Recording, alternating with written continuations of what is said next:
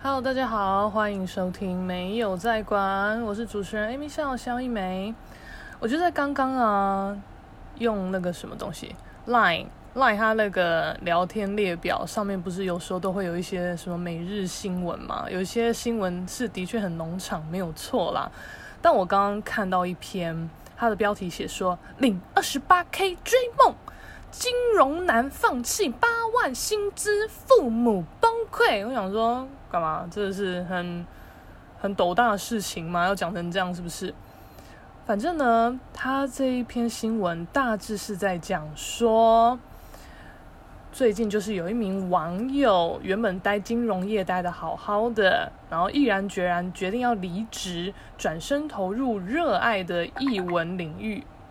干，不要密啦，赶快按静音。然后他的爸妈就是非常的不谅解，让他觉得不知道该如何是好。那这个新闻，呃，不，这个这个原本应该是有人贴在自己，就是可能事主贴在自己的社群平台，或是他贴在呃什么脸书社团之类的，跟大家讨论。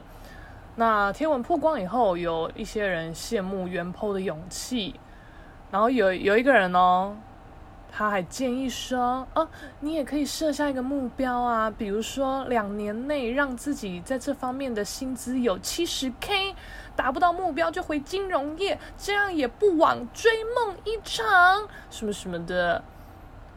看到这边呢，我只能说，你这个建议哈。太客观了啦！你你到底要怎么样在译文方面可以保证两年内的薪资有七十 K 啊？就是如果说你是一直以来都还蛮喜欢译文，但你没有相关的学经历跟基础。你是从零开始到这个产业来摸索的话，我跟你讲不可能。而且艺文类其实也分很多种，因为我看他这篇，其实我没有看到那个文章，我只有看到那个新闻揭露的一些只字片语，他就有说什么哦，他什么东西。呃，他对这个金融业的工作毫无热情啊，只是为了钱打拼。去年终于提起勇气离职，投入热衷的英文领域，在小工作室里做学徒，学习工艺，薪水只有二十八 K。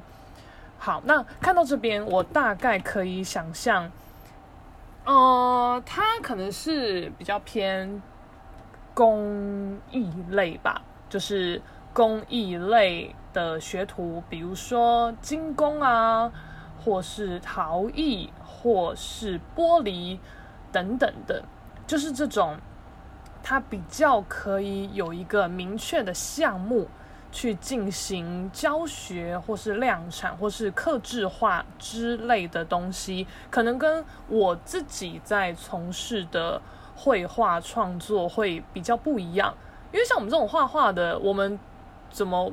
怎么可能会说在小工作室里做学徒学习工艺？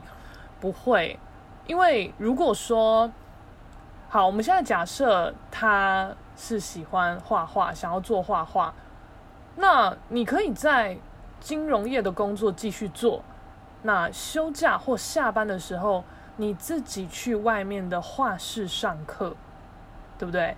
你不一定要喜欢你的工作。但你的生活需要有喜欢的东西来支持，因为老实说，我我觉得我现在没有办法像以前一样这么义无反顾，觉得想追的东西就去追什么的。因为你到某一个关键点，你会真的发现，金钱也是非常的重要，但它绝对不是一个你可以为了这个东西而完全舍弃掉其他因素的项目。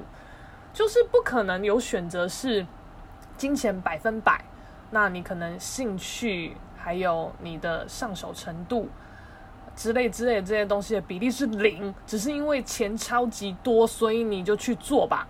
这个相对少，至少我觉得我身边认识的人不会有人是这样子的。但我们也不可能去选我完全完全喜欢到爆炸，但是薪资有够低的工作。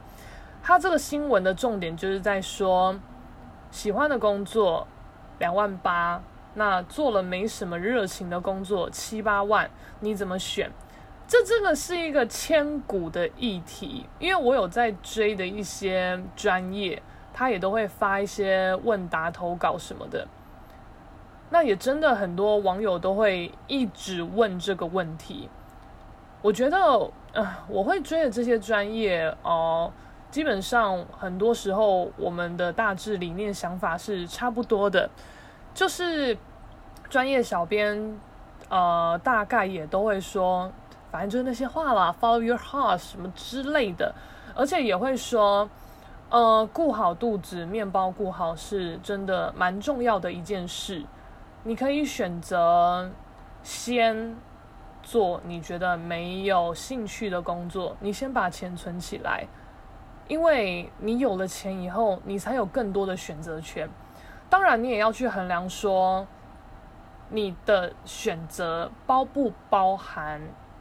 年龄的这个因素，因为有一些东西，比如说你想要当模特儿，那在某个层面来讲，你如果年纪太大，你就真的不能当模特儿嘛，对不对？除非说哦，你真的是条件很特别很好，你是用毛遂自荐的方式，而不是透过我们大众认知的方式去，呃，获取你想要的职务。那就另当别论嘛，因为你看最近那个什么，那个谁啊，凯沃吗？还是伊林？反正最近这两家的其中一家又在办那种什么海选啦。那这种东西，凯沃办的那种选秀活动就叫做，诶，梦幻之星啦。那伊林办的就叫璀璨之星。啊，跟大家讲一个小小的，这该算黑历史还是什么吗？就是我以前呢，这两个都参加过，好像就是在大学吗？高三大学这段时间，就是有一点点该怎么讲，觉得蛮热衷往模特儿这方面发展的吧。我记得我在国哎，不，高三的时候，我报了第一次的梦幻之星。就是凯沃办的，那个时候哦，我觉得完全被整。我还特地找我同学跟我去东岸广场的天台，那个时候的建设跟现在完全不一样。反正我们不知道为什么就觉得那边好像很适合外拍。哇靠！我那个时候多辣啊！我那个时候才高三，我就穿瓶口那种美式辣表洋装啊，长发飘逸耍妹啊，在边拍照，也参考很多那个超级名模生死斗的照片，就是模仿他们一些 pose 这样拍什么的。那时候也不会修图哦，真的就是用数位相机拍的照片，直接就上传定生死。他们那个时候的玩法说，哦，你就把你的相片资料。透过官网就去报名啊，那那个就有点像是人人人力中介吗？就是你只要有登录你的资料，你的头贴，还有简单的基本呃什么身高体重怎么样的这些东西，就会显示在列表上面。哦，其实我不太知道它这个列表顺序是怎么排的啦。就当然有些人会在前面，有些人在后面。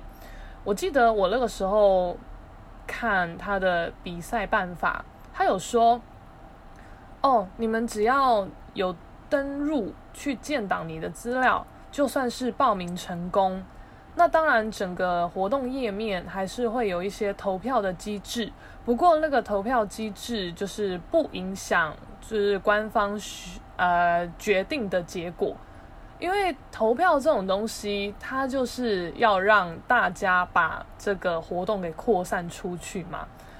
那个时候，我同学哦还跟我说：“哎哎哎，你你那个页面要不要帮你灌票啊？”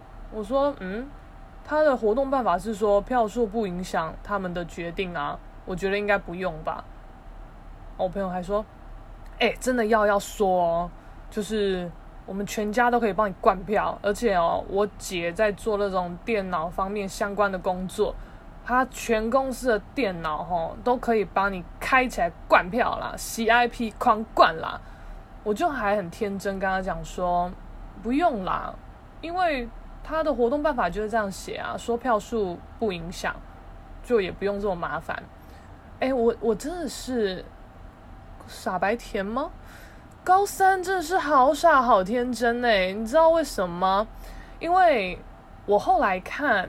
就是官方公布的可以进到复赛的名单，操他妈的，都是票数超高的人，我就觉得哇，你们这边说假话是怎么样啊？你好歹你也说个呃，票数会酌酌量的影响评选结果，你就是也不要讲那么肯定，你觉得那种语带含糊什么的，我们就听得懂了。不要耍贱，不要在那边说哦，不影响，不影响，但最后还不是给超高票的人上，干！我那时候看哦，妈的，一堆台妹上，又矮，我就真的觉得，我真的是，就算我长得不是台湾的模特圈里面的大众喜欢的面孔。我他妈随便身高体重比例，长得也不是太差吧？我这种条件海选怎么可能不上？海选不上哎、更笑戏谁上？那谁上？哎、讲到现在就好生气，因为我真的觉得太瞎了，你知道吗？我那个时候，哎、我想一下，我高高三，高三我就一七四哎。十八岁，一七四，四十八公斤，这种东西海选不会上哈？而且我的长相其实也没什么变，了不起以前也是长得蛮嗯嗯嗯嗯，算是不太会打扮自己。但我跟你讲，我那个时候投的照片，我现在看也觉得不丢脸，我是认真的，我没有要什么好胜心，就是平心而论啊。这种东西不上哎、我就觉得你们一买 shit 吧，就是他他们有选的大概都是比较长相甜美类型的人，身高真的都不高啊！我跟你讲，现在世俗的那个那个什么身高要求标准低到爆炸，因为我本来就一直以来都是从小高到大的人。所以我没有办法理解世俗所谓的什么哦，一百七就好高，我我不理解。我真的觉得要比我高的我才觉得高，跟我一样高就觉得嗯差不多差不多，嗯颇高哦，比我高的才是高啊，不然嘞，我跟你讲，说什么一六八以上就在自称自己很高的人，我真的是扑哧啦。一百七也不要讲啦，就是 OK，你们要觉得这样身高是高，那就高，那就高，你觉得是高就高，不要跟我讲，好笑诶、关公面前耍大刀吗？我会这样讲呢，是因为我以前高中的时候，那个时候就是还有什么无名小站、奇摩的社团，不，就那个叫什么东西家族哦，那个时候我是我们。学校美术班，我们那一届的家族的那个叫什么东西？家长吗？还是版主？家长吧。OK，我就是家长。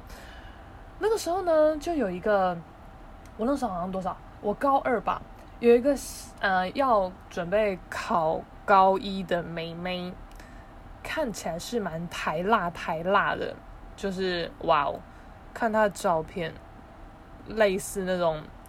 全身穿 sexy diamond 之类的，然后头发很长啊，抓的很爆，这样子就是当时最最 hit 的那一种。这妹也是很爆笑哦，她跟我说，她在想要念海事还是我们基隆高中美术班。我就内心想说，小姐，你以为你想你就考得上吗？你先去考试吧。我是不知道你要念海事的话，除了什么学测、统测，你还有没有要另外考别的？但至少考我们美术班，你要去考数科吧，再看你有没有上吧。你怎么讲的一副你其实选择权都没有，但是你已经在选了呀？做点努力好吗？而且他还很好笑哦，他又说他会选选这两间是因为他觉得制服好看，他比较喜欢海事的制服。但是他又觉得美术方面他比较有兴趣，那我们学校的制服也不错看什么的。我想说好，随便，你根本就只是个路人网友，而且也，呃，我我不知道有几趴的比例你有办法来当我的学妹，我真的是懒得花那么多心思跟你聊天，而且更好笑的是，哎呀，你也知道小时候都很很多时候自信爆棚，很敢讲嘛。他就跟我说，而且我很高哦。我想说，嗯，多高？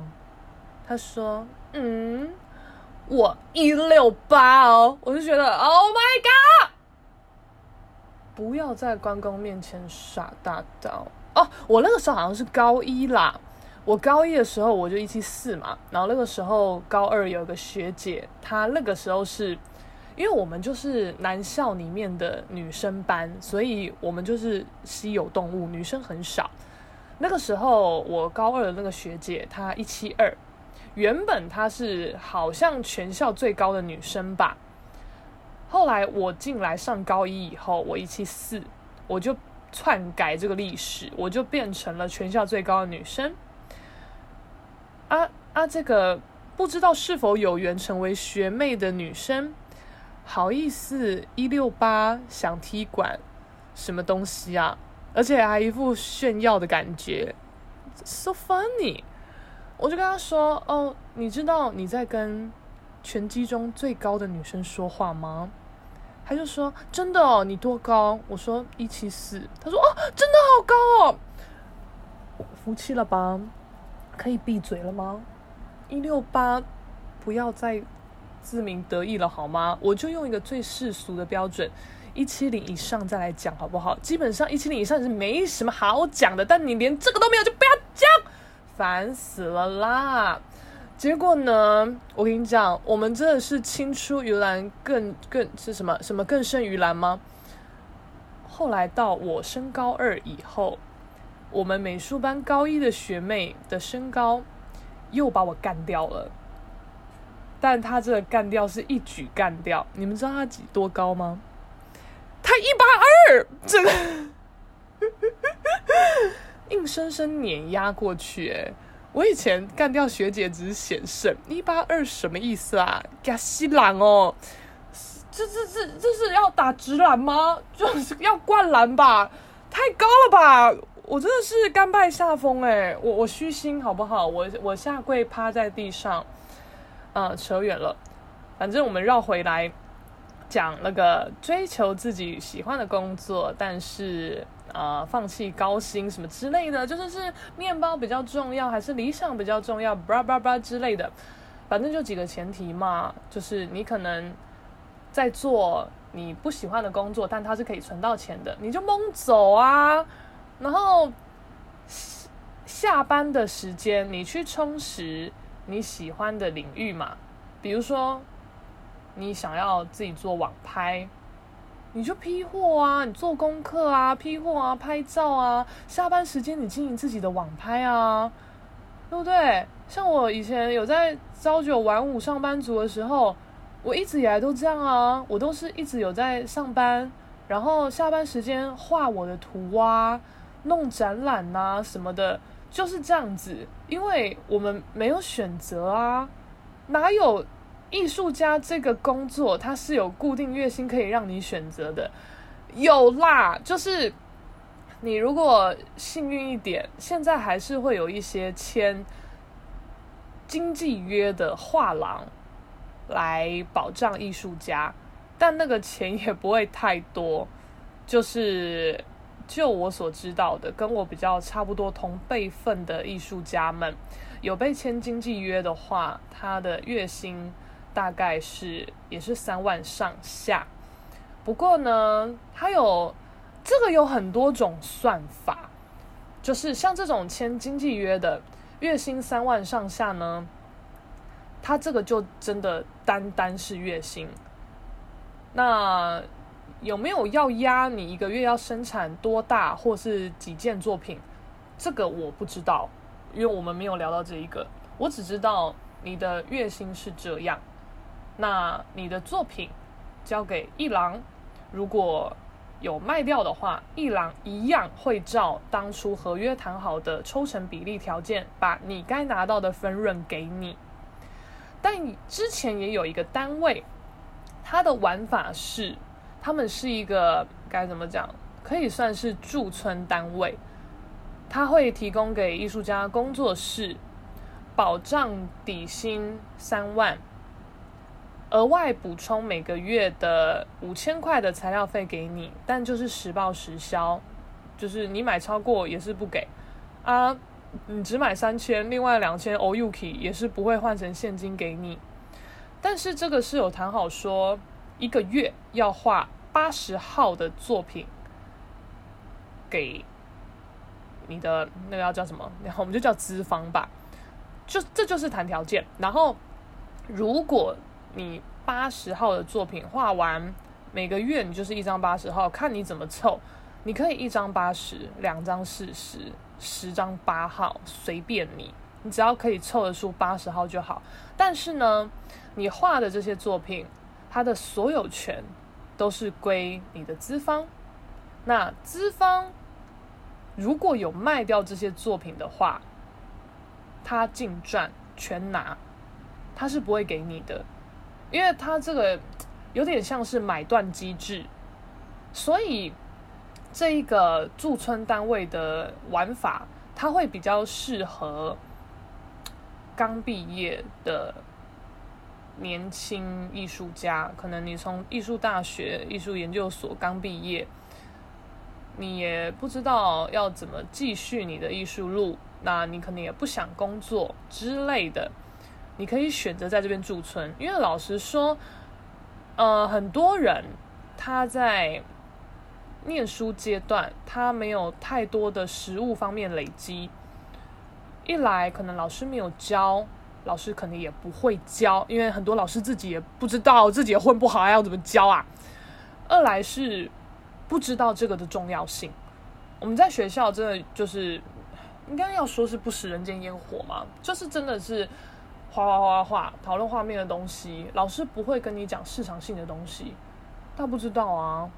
那有一些老师也会觉得不要谈市场性，太商业了。我们就是要谈艺术性的东西。OK 啊，那、你谈艺术性，谈谈谈，谈到最后毕业啊，你还不知道出社会，结果你一点市场性都没有，你就是只有你自以为的艺术性，但你的艺术性其实也不够艺术性。然后你进到市场以后，你又完全没有商业性，你就直接被你打趴啊。所以艺术这条路，它。难的地方有很多因素啦，就是在这条路来讲，我呃，我我不涵盖我我现在讲的不涵盖整个全部的艺术，我只讲我自己有经历的东西，就是我画油画的艺术，然后在台湾的商业画廊展览之类之类的这些方式呢，在这些方面来讲，我觉得。有我就我自己的经验来看，年轻这件事情，它是一个很大的原罪，因为有一句话所言不假嘛，就是艺术家越老越值钱，死了更值钱，真的就是这样子啊！而且年轻的艺术家，可能画廊方或是展览单位什么的，他们大家也不是省油的灯啦，真的很少很少会有单位。愿意觉得你就是块璞玉，我看好你，所以在你没有名气的时候，我就想要带领你、栽培你、跟你合作。有是有，可是真的很少，至少我没有遇到。我就是很可怜，爹不疼娘不爱，反正还不是要活过来了，随便。那。我会讲说年轻是原罪呢，是因为我我我我不记得我之前有没有讲过，因为我很多事情我我讲完我就忘记了，我也不知道在哪一集有讲过。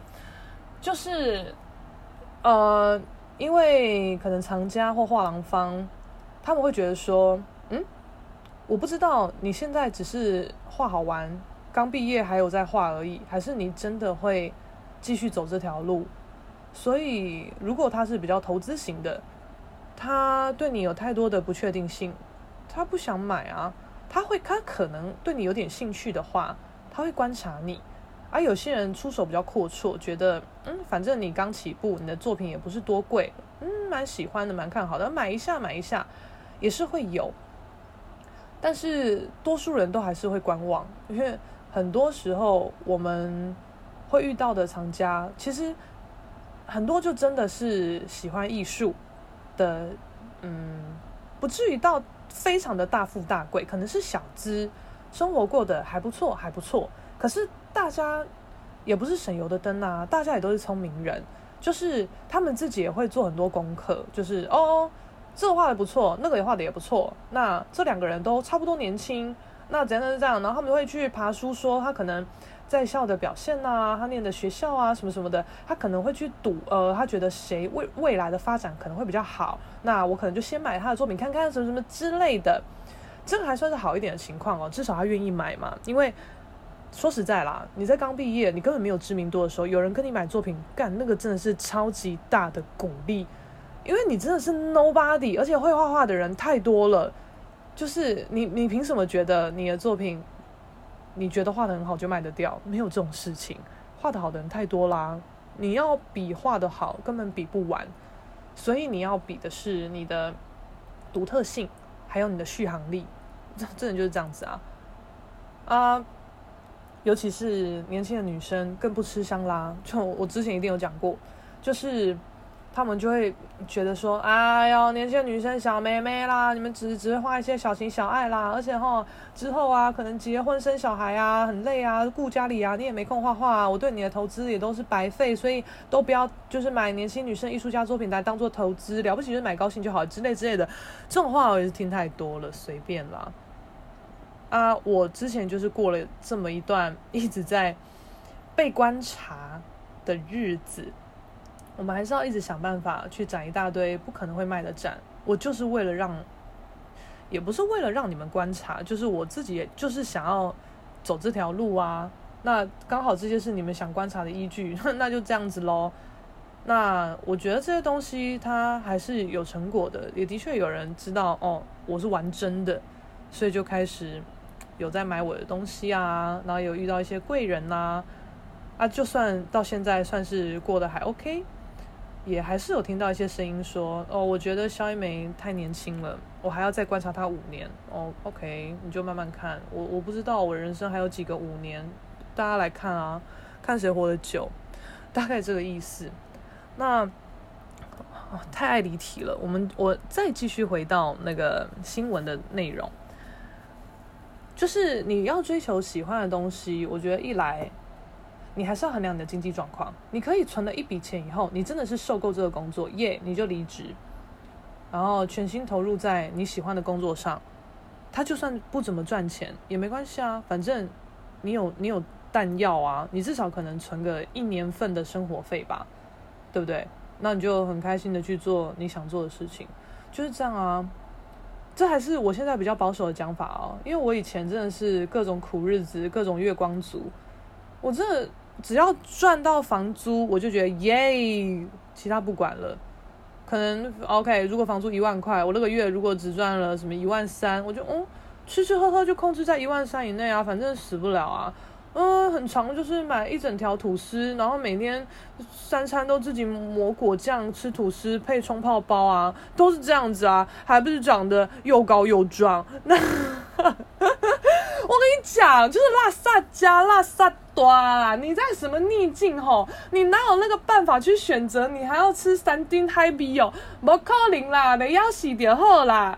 然后我那个时候就是呃，我我觉得我多数时候都在做一些大便工作，但没有办法，就是为了生活嘛。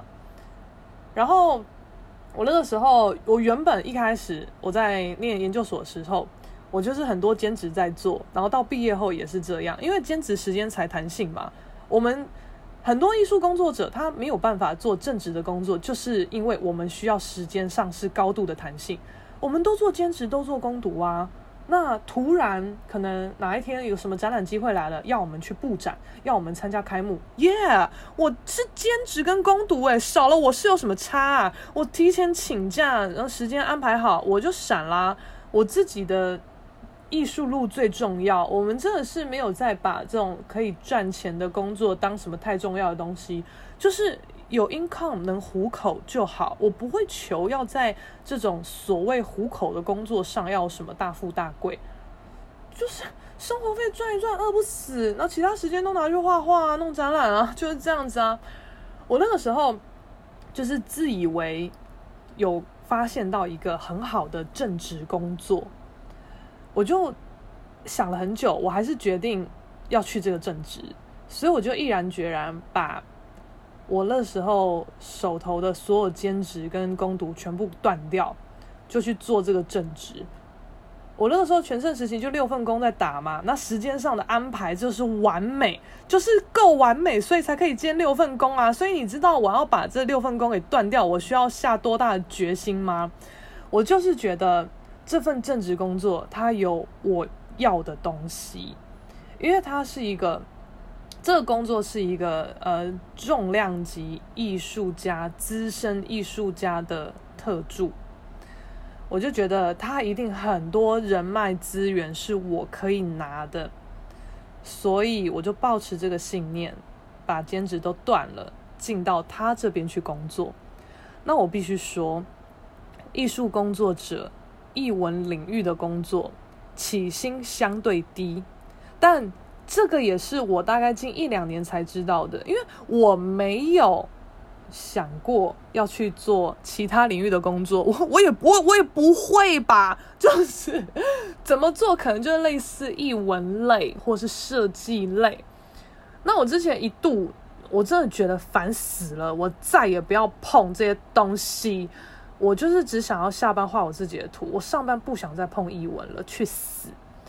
所以我一度。我有找一些类似活动企划或是公关公司的工作，我就觉得我这么每年生日都要办趴，这么喜欢办活动的人，我可能去这几个工作也是觉得蛮赞的吧。结果殊不知，因为我年纪也老大不小，那个时候几岁啊？可能二五二六吧。他们就觉得你没有相关的学经历，也没有就是相关的工作经验什么的。就就懒得鸟你啊，所以我那时候也面试很多这方面的工作，就都拜拜啊。艺文类的工作起薪就是低，那我为什么会发现这件事呢？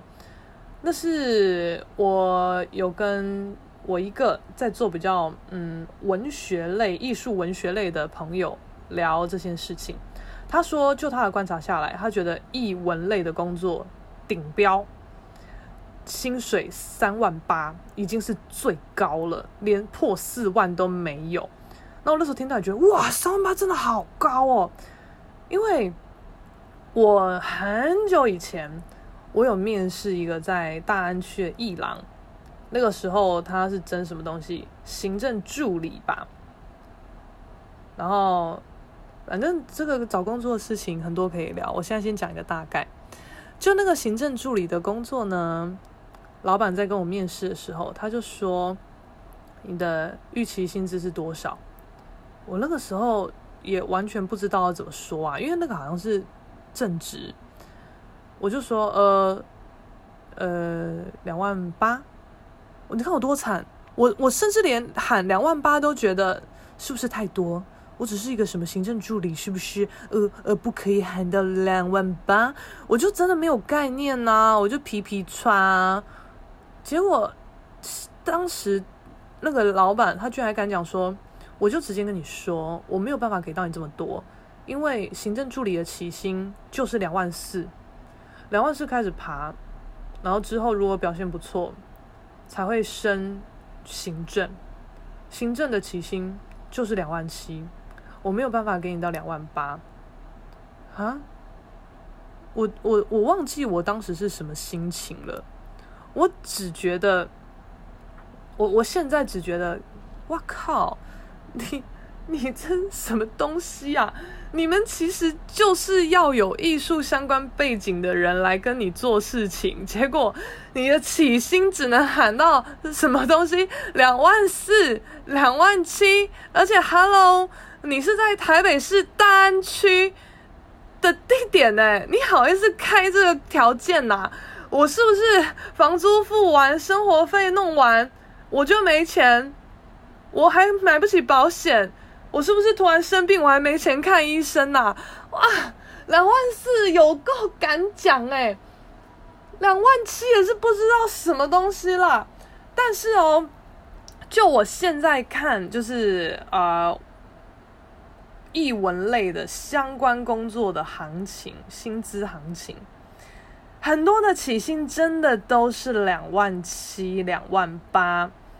只要起薪是三万的，我们都会觉得哦，不错不错不错的，很敢给很敢给。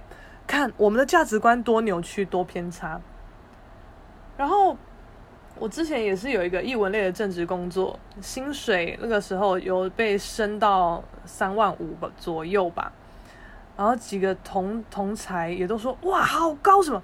哎，我们要多可怜呐、啊，三万五，觉得很高哎、真的很惨呢，就啊，不知道啦。就是我我我觉得我一直以来在这个译文领域的工作里面，我觉得那个职灾太严重了。我真的，我我现在不是要耍可怜，但我现在就是有点暴风雨后的宁静，因为这些工作它有时候太高压，然后。遇到太多，呃，你必须接触的对象，但他是握有绝对权势的，然后他偏偏又是逻辑能力很烂，但又不容置疑，也无法沟通的人。你大家如果在工作上遇到那种类似情况的长官，你们应该可以理解我在说什么吧？就是老板就是白痴，但是他的政策你就是得听。你明明就是为了这整个公司好，为了要执行的东西好，你很委婉的给他你觉得真的比较好的选择，但他就是死不要，然后又觉得你在反抗他，然后又又在那边讲的一副他给给你多少好处，对你多好多好，你他妈就是要听我的什么之类的，干，有些工作真的都做到超级憋屈的，我就觉得操你妈嘞！你们艺文工作其实跟工程师某种程度来讲差不多吧？你们就是要新鲜的肝，新鲜的努力。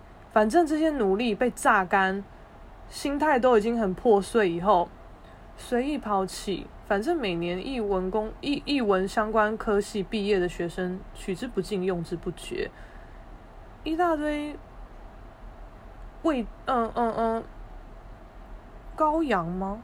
一大堆不不明事理的羔羊，就是会在当你一批新的奴隶啊，就是这样子啊。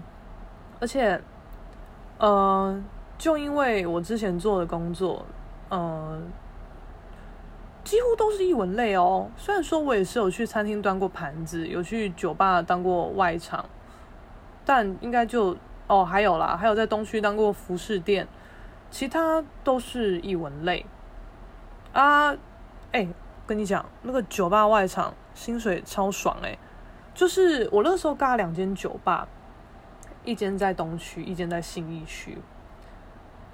东区那一家妈的超敢给，时薪三百；信义区那家时薪一百六，可是那个时候大概还是个时薪一百二左右的年代，哎、只是这样子卖卖怎么卖卖水耍美端端茶水，起薪就这么高？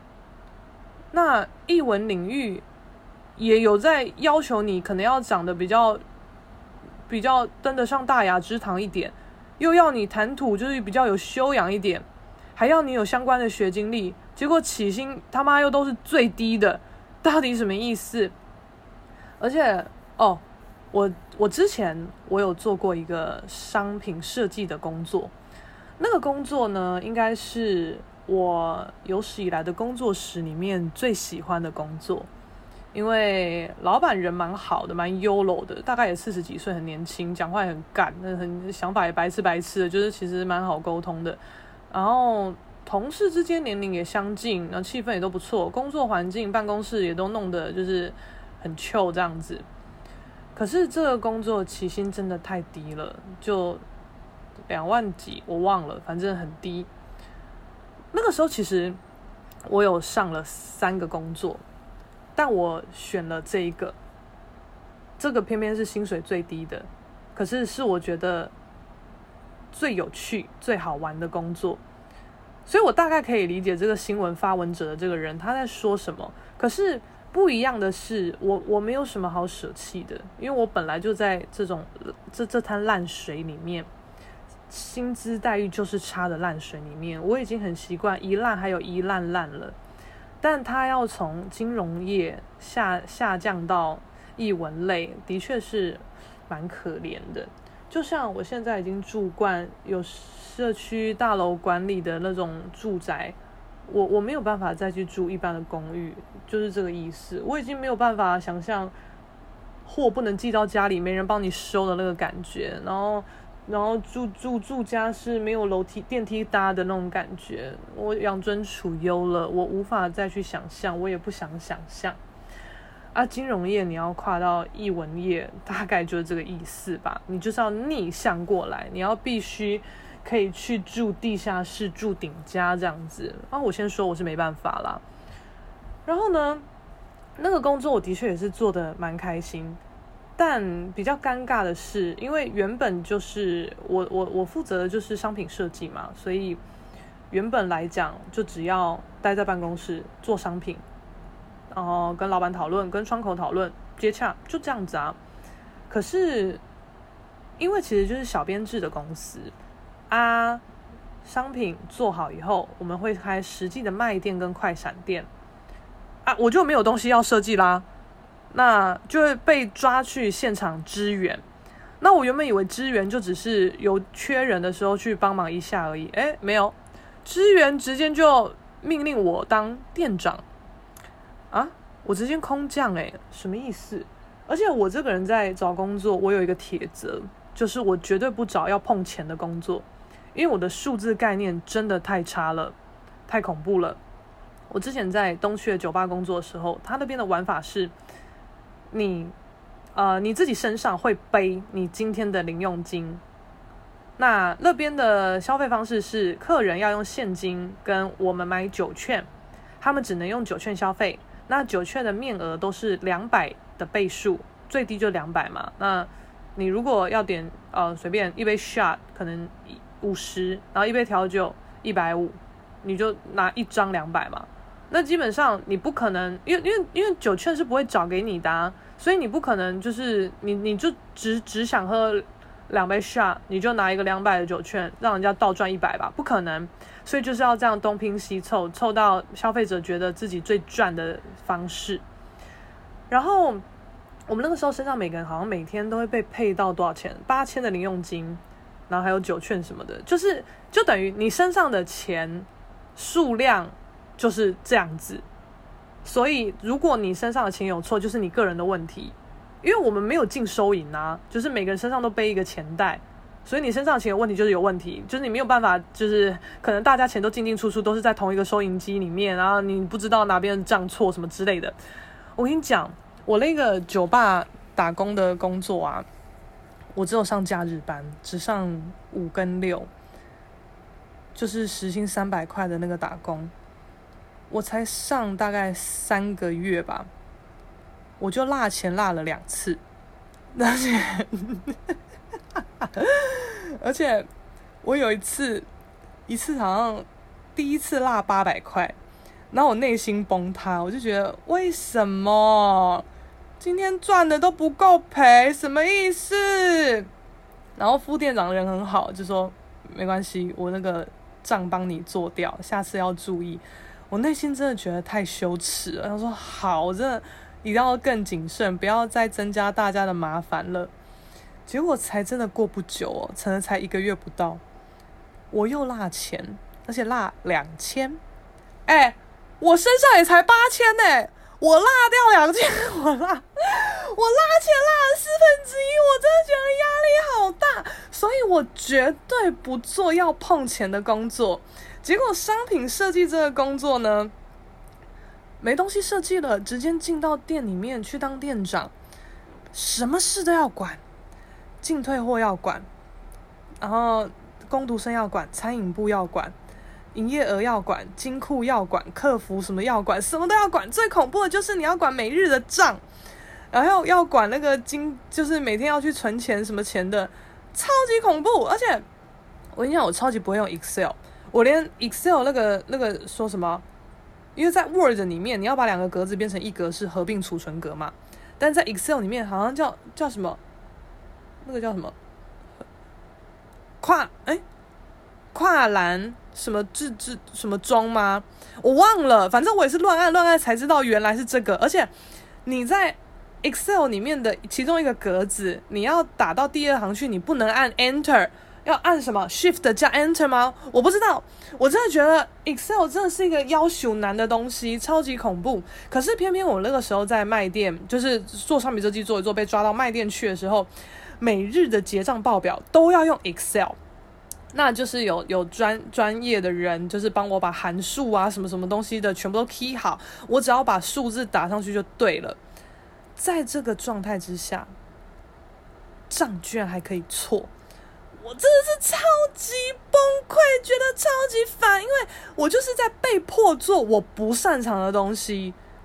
那我也有跟老板讲过说，我我我我我很怕管钱，我我不想弄这个，可不可以叫别人弄？我要做其他的事都可以，我就是不想弄这个。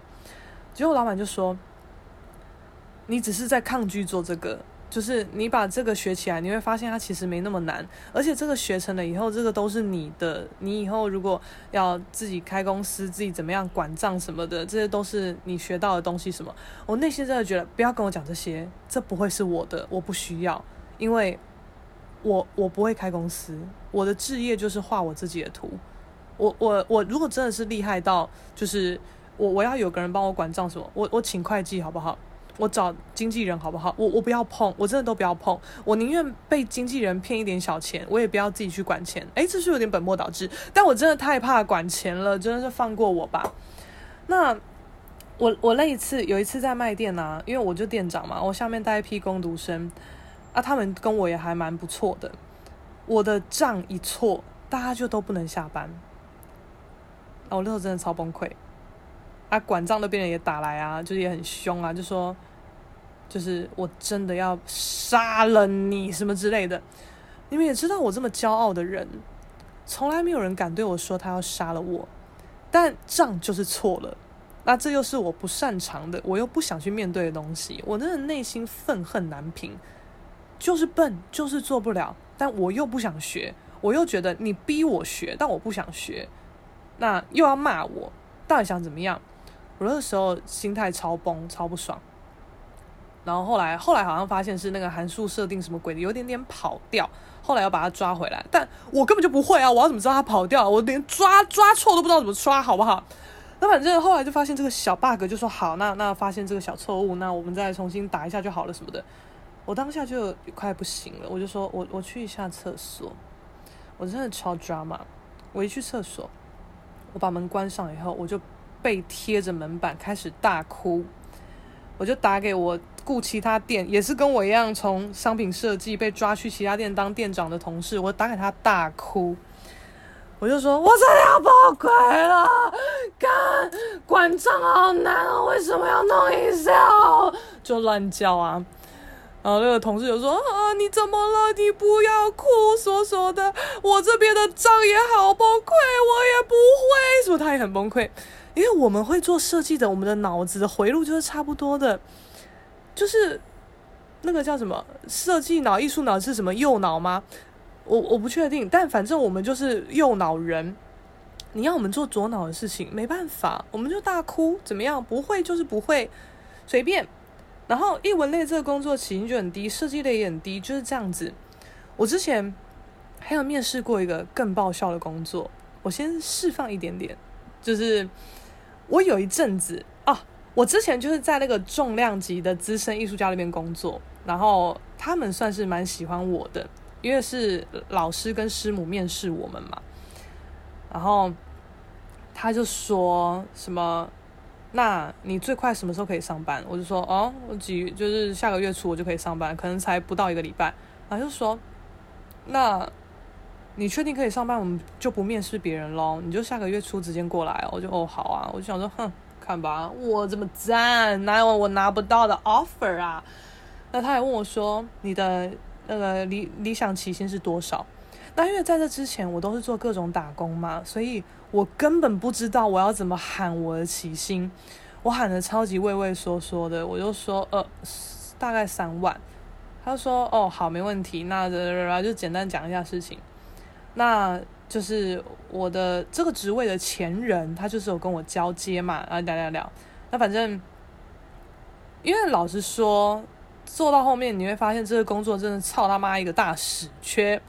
那就是我的前辈，他就是有点不好意思说把我拉进这个屎坑，因为这边的玩法是，你要离职可以啊，你要找个替死鬼来顶你的工作。”所以刚好我就被找上，他就自己觉得有点愧疚吧，所以他很多时候会来找我，然后可能我很不好意思打电话问他，我真的不会处理的事情，他会跟我讲。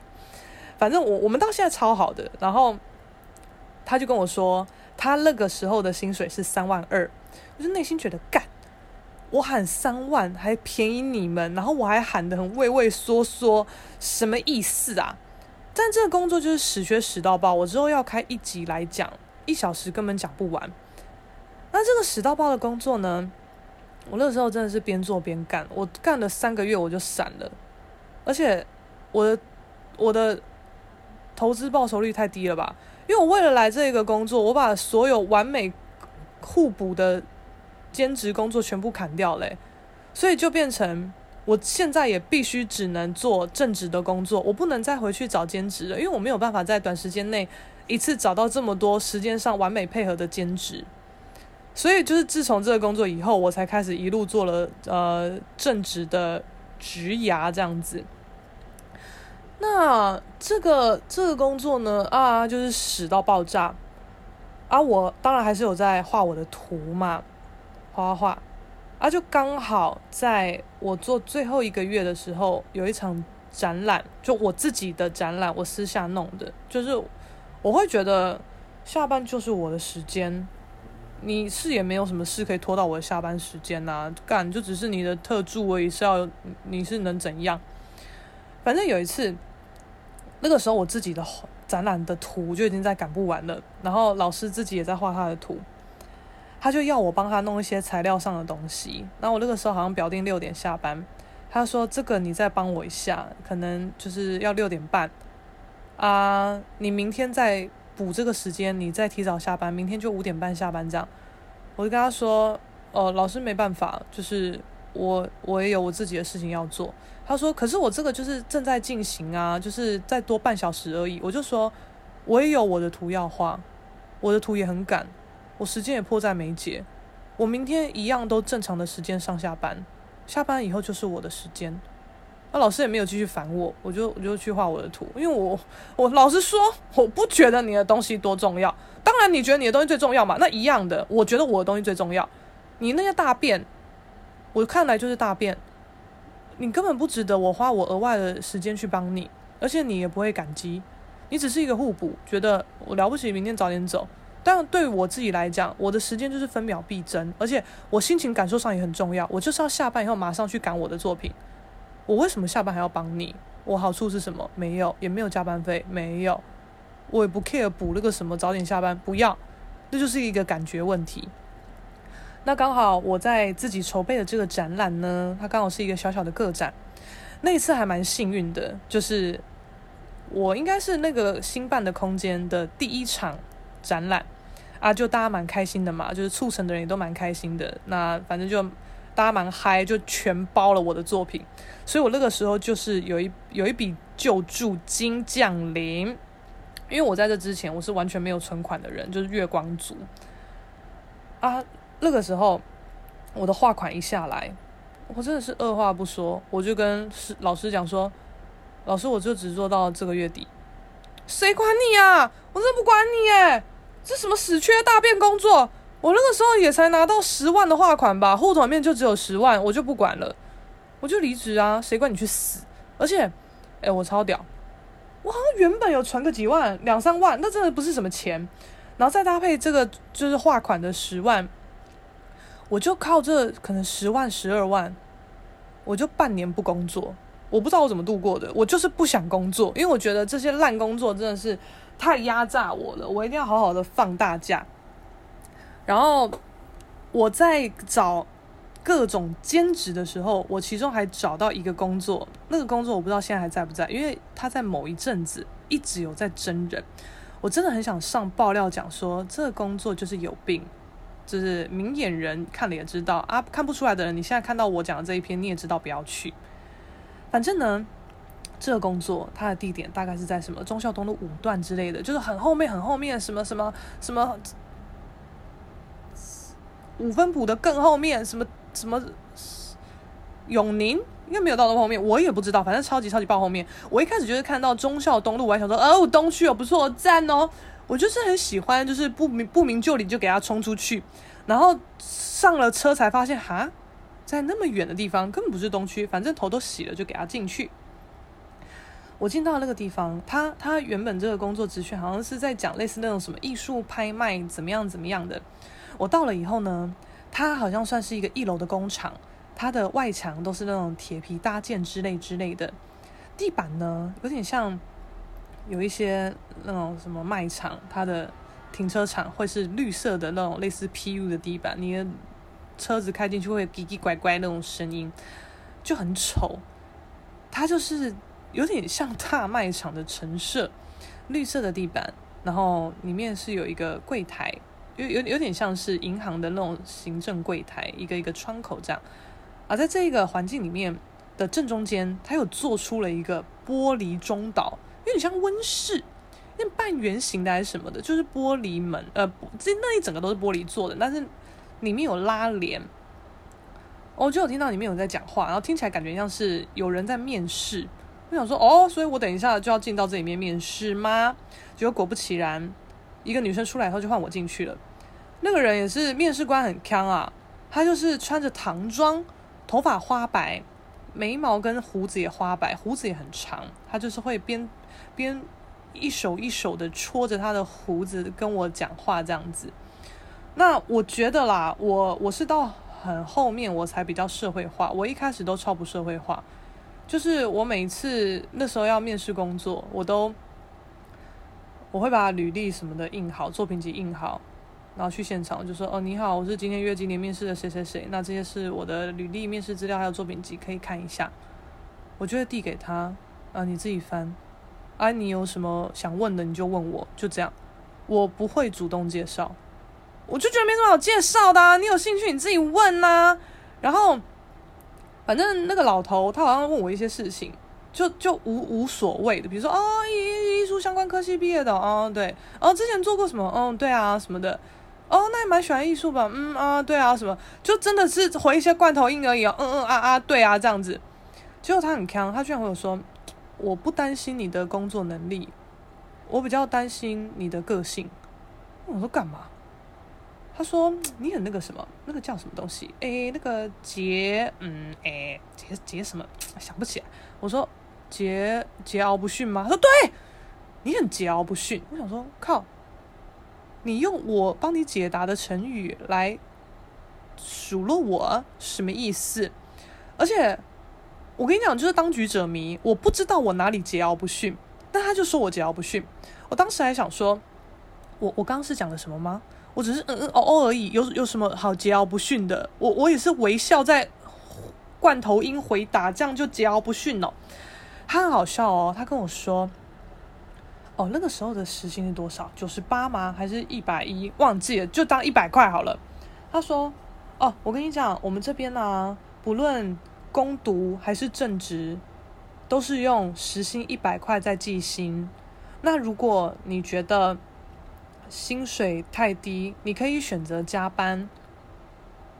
那我们这里是严禁兼职的，所以你如果被被发现兼职，就是会被革职，而且在我们这边工作，你还会有呃回家作业要做，就是我们这边就很多艺术品的进出嘛，那你可能每次回家，你都要拿五个艺术品回去做功课，你要写一篇文章出来介绍这个艺术品，怎样怎样怎样，他就说反正你们一开始进来就是什么东西都要先碰，可能。看你的论述能力啊，还有你也要把作品拍照建档，看你拍照拍得好不好啊，呃，什么什么之类的，反正他就讲了一副，一开始会让你们多方尝试，然后之后再看你可能比较适合做什么，你比较会拍照，你就去做建档，然后做做接洽什么的，啊，你比较会写论述，你之后就去写论述，什么什么鬼，我那时候听了就觉得，你是在搞笑吗？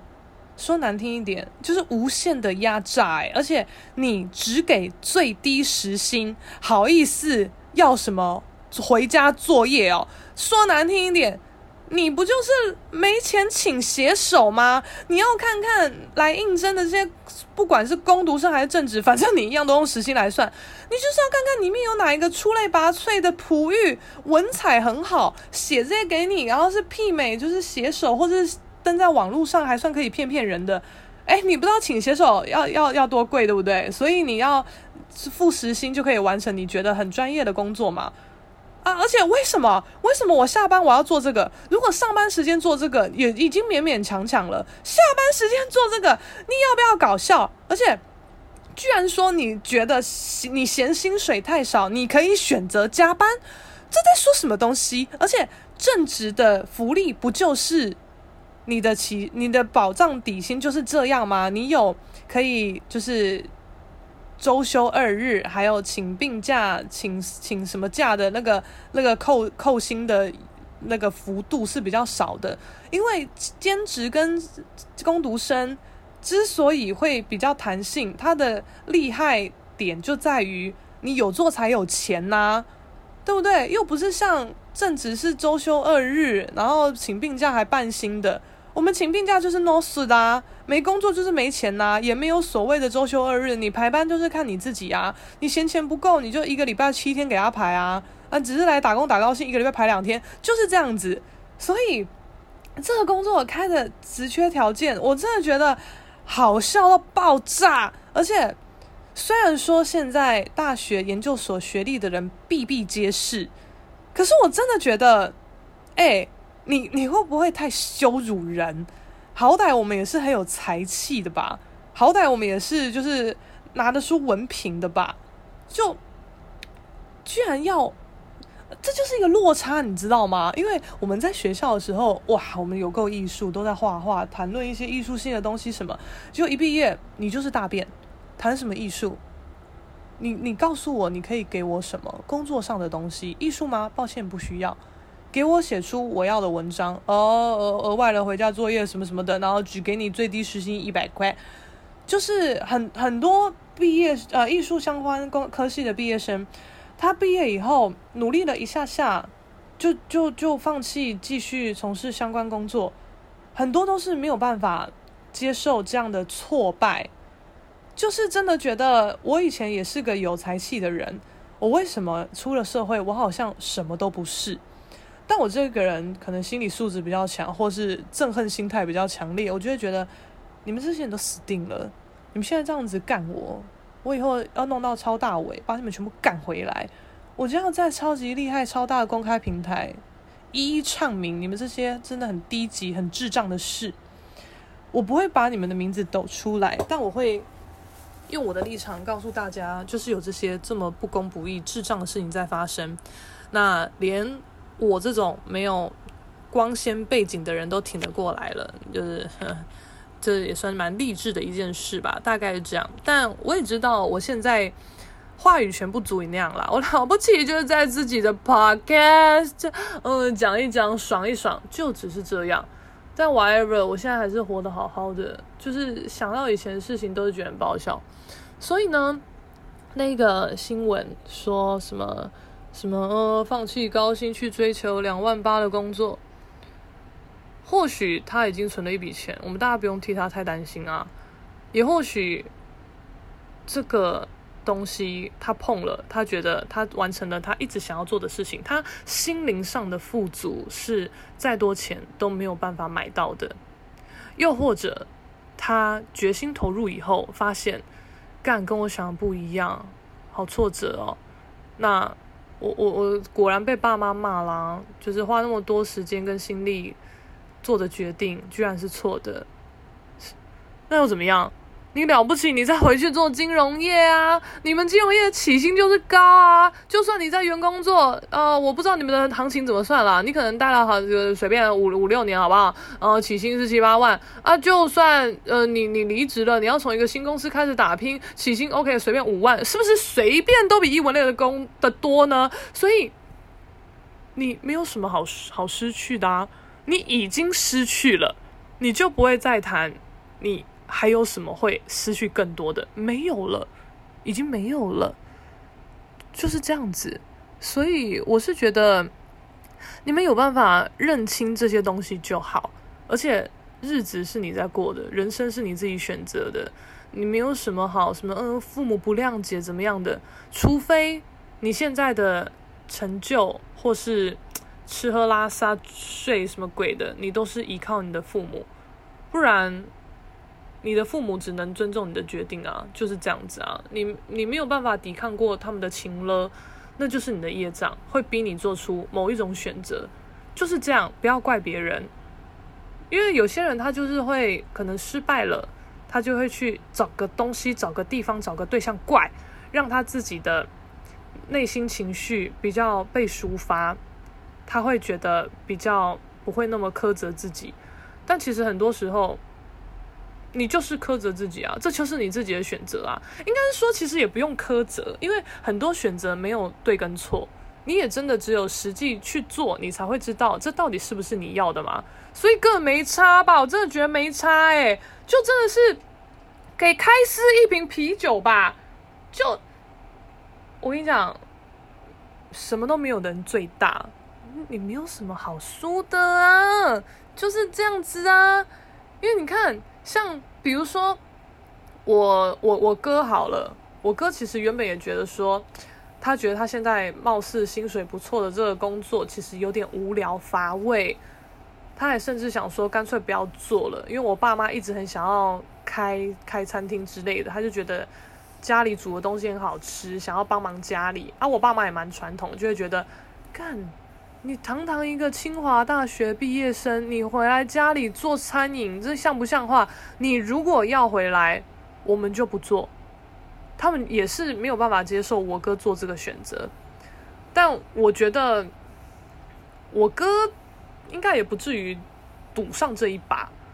然后再加上他现在有有有一个小妹妹，现在才刚满一岁多，他自己的经济重担又更大，所以。在你的理想面前，现实会是一个更实际的考量吗？那这就是选择问题啊。因为像我，我又没有小孩，我我也没有什么好牵挂的东西，所以我做什么选择，老实说，就真的是我爽就好，我不用去在乎太多东西。这这个我觉得就是我最大的优势吧。对啊，就是这样子啊。但我也必须忍受强烈的孤独感。还有就是没有，就是我我我很多事我都已经很习惯，没有人会救你，没有人会帮你了，就这样子。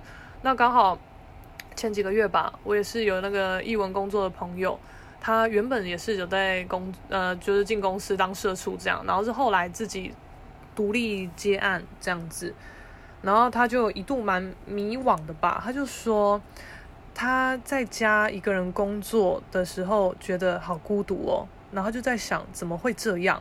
就是之前工作的时候都有同事可以打屁啊什么的，他没有想到没有同事的工作，他的感那个感受力跟节奏会差那么多，他好像没有办法适应。他就去想，就是有谁的工作类型是伴随着长期的孤独呢？他就想到我，就跟我聊，我就说，嗯，我很孤独啊。我一直都蛮孤独的，就是工作上虽然多少都有同事，但是我也做过很多没同事的工作，像是在那个艺术家底下当特助，那个也没有同事啊，很多事都自己搞定啊。而且我自己画画的东西，那就是我个人的工作嘛，不只是糊口的工作，那是我的志业嘛。啊，我就画我自己的，我我我我是能怎么样？找别人来跟我伴读吗？还是找谁一起租个工作室一起画吗？就是多数时候我都是自己画，但我觉得我很习惯这个孤独感了啊。就是你你不喜欢你也得习惯，因为这就是你选择的路啊，就是这样子啊。所以我只就是很还是很八国的一句话，没选择没有对错，你就是对得起自己就好了。哇，怎么样？这一集很艺术，对不对啊？是不是有点对得起就是我貌似艺术家这个名号呢？赞哦！好，希望这一集可以啊。透过一些嗯嗯嗯经验分享，还有嗯嗯嗯这些呃是呃这该怎么讲励志的话语吗？就是给一些如果你有遇到同样的问题，你也蛮迷茫的人，如果能给你一点鼓励或帮助，哇，那我也是什么什么七级浮屠现代活陀了吧？不错不错不错。好啦，那就先这样子喽，拜啦。